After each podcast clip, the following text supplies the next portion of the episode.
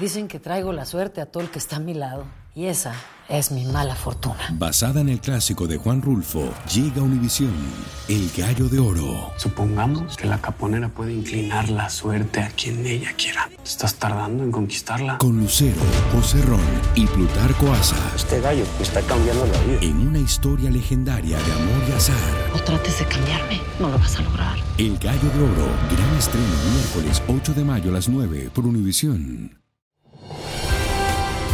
Hola, soy Jorge Ramos y a continuación escucharás el podcast del Noticiero Univisión. El programa de noticias de mayor impacto en la comunidad hispana de Estados Unidos. Hola, muy buenas noches. Estamos transmitiendo en vivo desde Ciudad Juárez, Chihuahua, en México, para reportar tristemente de otra tragedia que ocurrió a mis espaldas en un centro de detención del gobierno mexicano. Por lo menos 39 inmigrantes, todos latinoamericanos, han muerto, hay decenas de heridos. Y la pregunta es, ¿qué es lo que está ocurriendo aquí en la frontera? ¿Por qué tantos inmigrantes siguen llegando? ¿Cómo el gobierno mexicano se ha convertido literalmente en la policía migratoria de los Estados Unidos? ¿Y cómo el gobierno de López Obrador no ha podido detener este flujo migratorio? Tenemos una amplísima cobertura de esta tragedia. Comenzamos con Pedro Ultreras.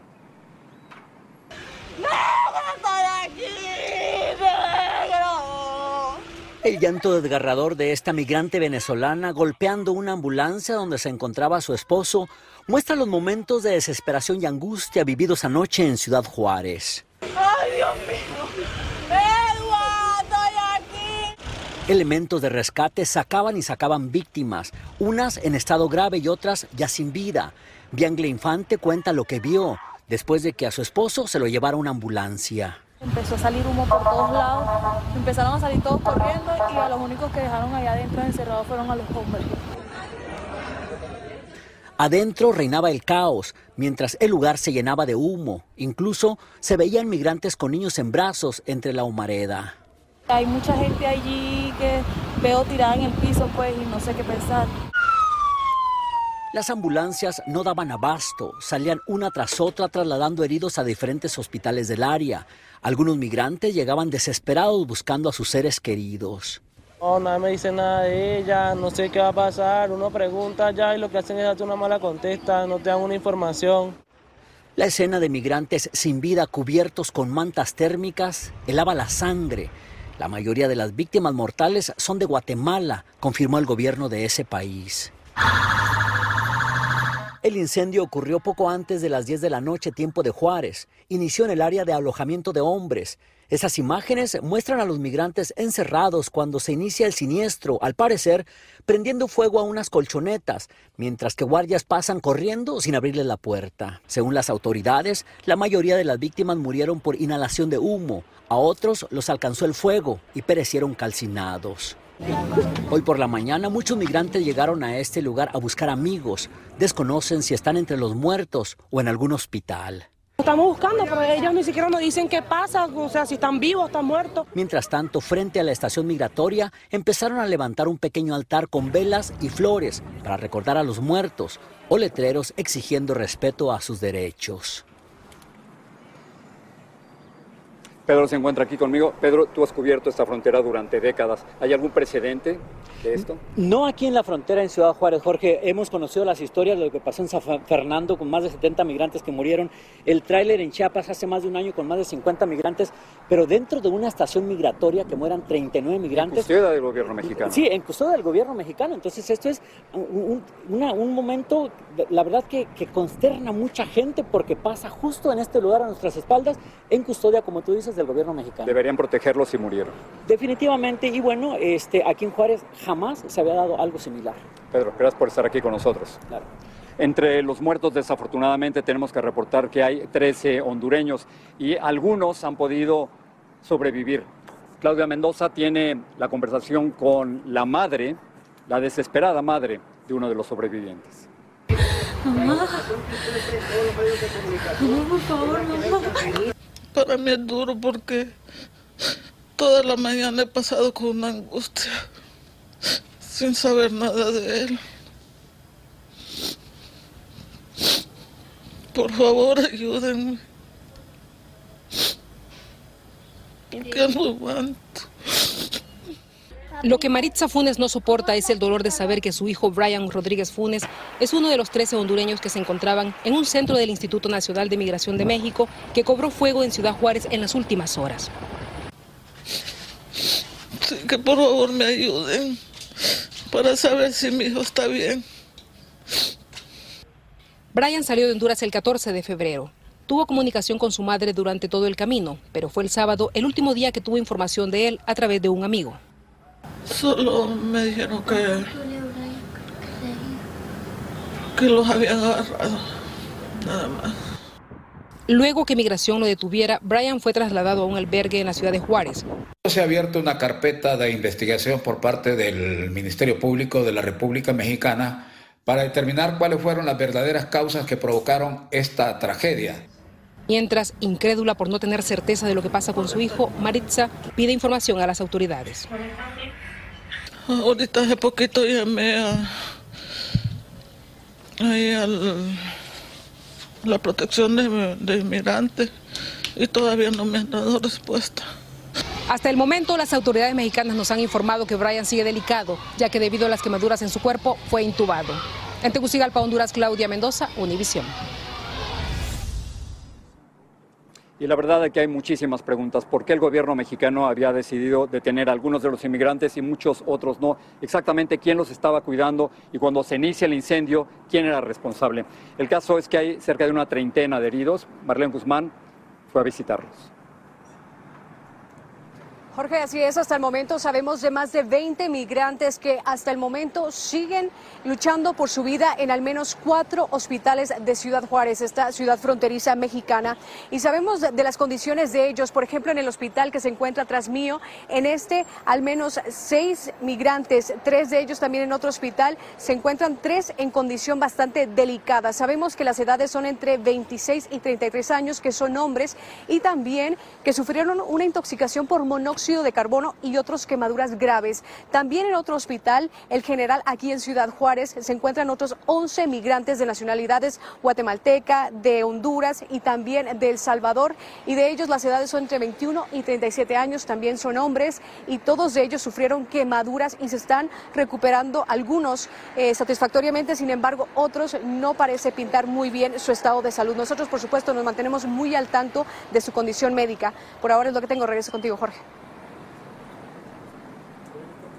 Marlene, muchísimas gracias por ese reportaje. En, estos momentos hay, una frase muy mexicana que dice es pasarse la bolita. Y lo que estamos viendo por parte de las autoridades en este momento es pasarse la bolita porque nadie se quiere responsabilizar de lo que ocurrió en un centro, propiedad del gobierno mexicano, cuando debían proteger a los inmigrantes, muchos de ellos murieron. Y lo más fácil es muchas veces culpar a las víctimas, decir que los inmigrantes que murieron y los inmigrantes heridos, que ellos son responsables de lo que les ocurrió.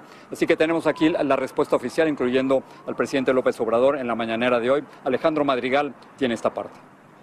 Yo pienso que... Aunque el presidente de México, Andrés Manuel López Obrador, confirmó que el incendio del albergue migrante fue provocado al interior, tras una protesta porque serían deportados, aseguró que continúan las investigaciones y se aplicará la ley contra quien resulte responsable. Eh, está ya el director de migración, desde luego de todas las autoridades que tienen que ver con eh, estos eh, hechos y desde luego la Fiscalía eh, General de la República para proceder legalmente. La tragedia indignó a la población de Ciudad Juárez y aseguró que el Instituto Nacional de Migración y el gobierno municipal realizaban redadas para evitar que los migrantes estuvieran en las calles y los llevaban a los albergues contra su voluntad. Todos mis compañeros se encontraban en los semáforos, en varios semáforos puntos donde ellos hacen su moneda, pues, y pagan su arriendo, ahí sacan sus recursos para pagar su hospedaje, su alimento. Y hicieron como una limpieza de todo lo que estaban ahí limpiando vidrio y lo trasladaron para acá. La autoridad municipal aseguró que la tragedia no es responsabilidad de ellos porque fueron instrucciones federales. El cuidar de manera equilibrada la seguridad de las personas en las vialidades de la ciudad y son hechos completamente distintos. Este, si alguien quiere empatarlos o algo, pues es ya querer lucrar políticamente con una tragedia tan grave como esta. Los migrantes aseguran que por estar en las calles pidiendo dinero o limpiando coches son arrestados. Tocó correr, muchos compañeros lo agarraron, un compañero mío lo agarraron y no ha aparecido. Desde ayer que lo agarraron y hoy lo están reclamando, no ha aparecido.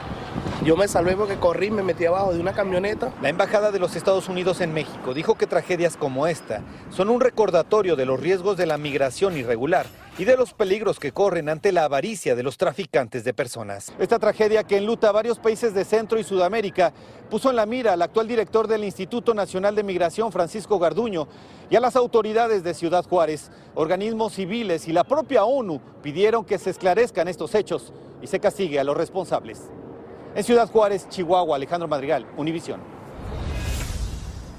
Más adelante en el noticiero tengo una conversación muy personal con varios de los inmigrantes que me dicen que lo único que quieren es que los traten bien en México y que puedan llegar a los Estados Unidos. Esto más adelante y le voy contigo. Gracias, Jorge. Dicen que traigo la suerte a todo el que está a mi lado. Y esa es mi mala fortuna. Basada en el clásico de Juan Rulfo, llega Univisión, El Gallo de Oro. Supongamos que la caponera puede inclinar la suerte a quien ella quiera. ¿Estás tardando en conquistarla? Con Lucero, José Ron y Plutarco Asa. Este gallo está cambiando la vida. En una historia legendaria de amor y azar.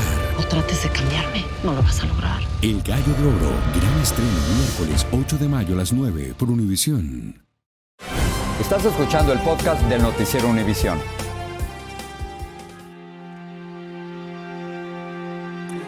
Y aquí en Estados Unidos, un país que en medio del dolor trata de procesar la matanza en la escuela de Nashville.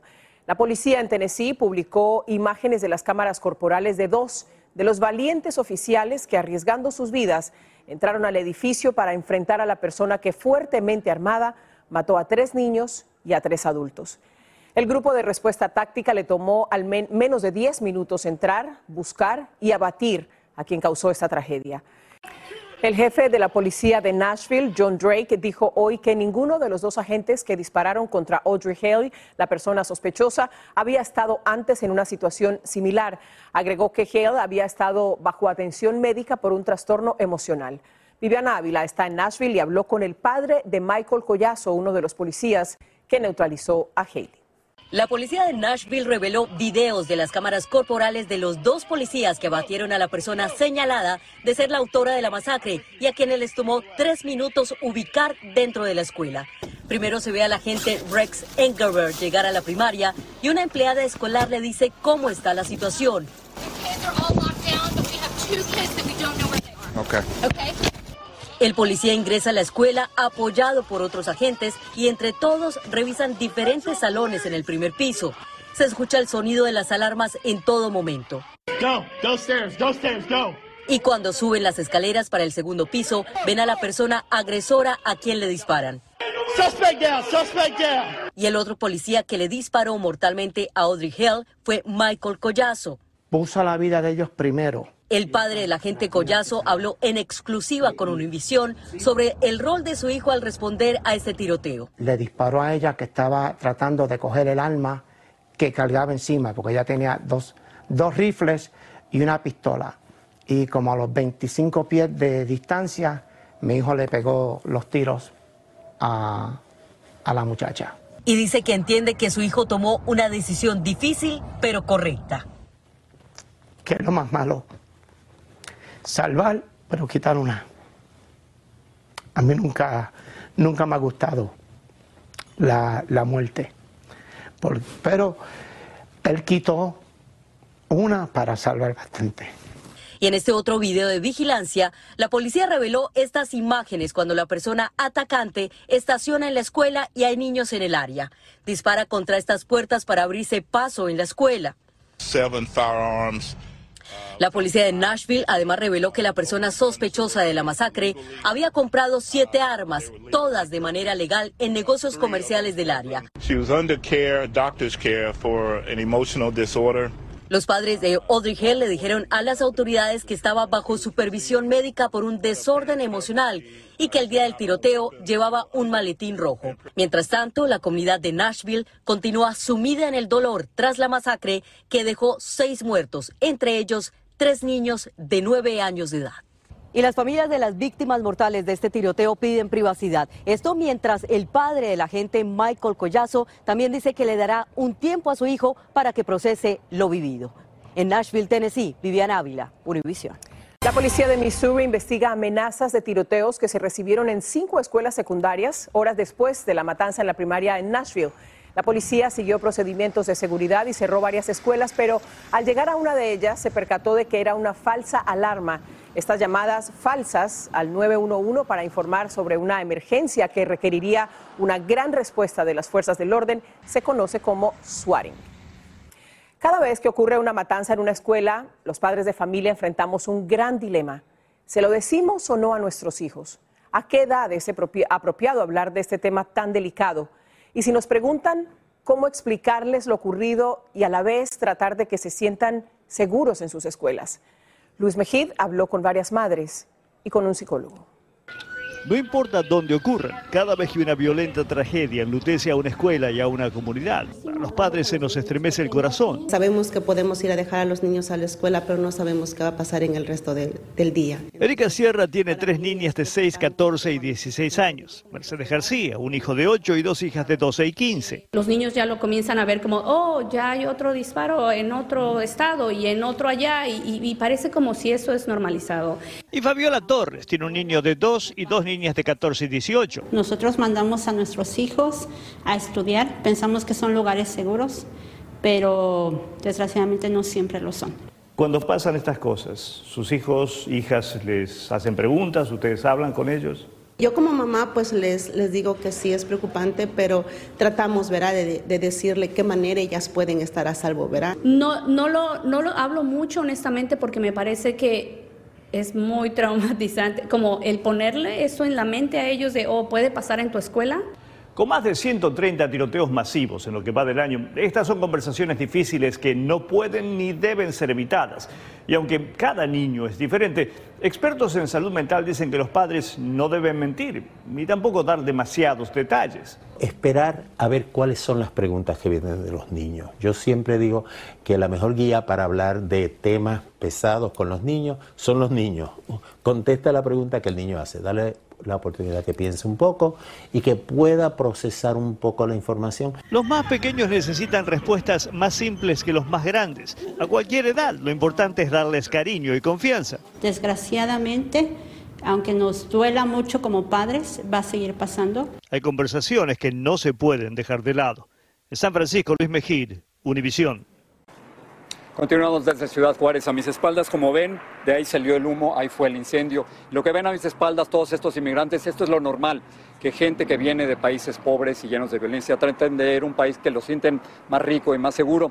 Hace poco salí a platicar con varios de ellos y les preguntaba cuál era la parte más difícil. Les dije, es la selva del Darién en Panamá y dice, no, lo más difícil para nosotros es cruzar México. ¿Usted tenía algún familiar no, no tengo ningún familiar, gracias a Dios, pero esto da dolor como venezolana, con un niño. Ando sola con mi hijo, pero esto da dolor porque así como ando yo, andan muchos de los que quedaron ahí. ¿Por qué estaban detenidos ellos? ¿Por qué los detuvieron? Porque lo agarraron, lo agarraron, a uno lo agarraron limpiando vidrio. Lo que pasó el día de ayer fue que hubo una, un decreto del presidente, me imagino, acá, que dijo que no quería ver más ningún venezolano, que le iban a dar trabajo, supuestamente, que nos iban a ayudar. ¿Qué es lo que pasa? Que salen varios funcionarios con policía de, de, acá, inmigración, y agarra a todos los que están en el semáforo. Cosa de Dios que yo también corrí, pero yo también limpio mi vidrio. Y lo único que quieren decir, ir a los Estados Unidos. El único país que nos ha puesto obstáculos para llegar a nuestras metas ha sido México. Porque pasamos lo peor de lo peores, que fue la selva del Darién pasamos Costa Rica, pasamos Panamá, pasamos Honduras y ninguna autoridad de eso nos ha hecho estos sufrimientos que nos ha hecho. Te paran, te agarran como un delincuente y te dice cómo tiene. Si le pudieran enviar un mensaje al presidente López Obrador, ¿sería cuál? Que nos ayude. Nosotros pedimos a la comunidad internacional que se nombre una comisión de alto nivel de las Naciones Unidas y una comisión de derechos humanos y venga acá a hablar con nosotros y se haga y se haga un corredor humanitario que lo necesitamos con carácter de urgencia. Al final lo que sabemos es que los inmigrantes, no importa, van a seguir viniendo aquí y la responsabilidad legal de quienes, si estaban en custodia del gobierno mexicano, es entonces responsabilidad del gobierno mexicano o no. Eso es lo que los inmigrantes se preguntan. Esto es todo desde Ciudad Juárez. Gracias, buenas noches, Silvia. Buenas noches a ti. Buenas noches, Jorge. Lo ocurrido en las últimas horas nos lleva a reflexionar sobre definitivamente dos grupos que son vulnerables, los niños y los profesores y empleados escolares frente a las armas y los inmigrantes en cualquier frontera. Buenas noches. Así termina el episodio de hoy del podcast del Noticiero Univisión. Como siempre, gracias por escucharnos.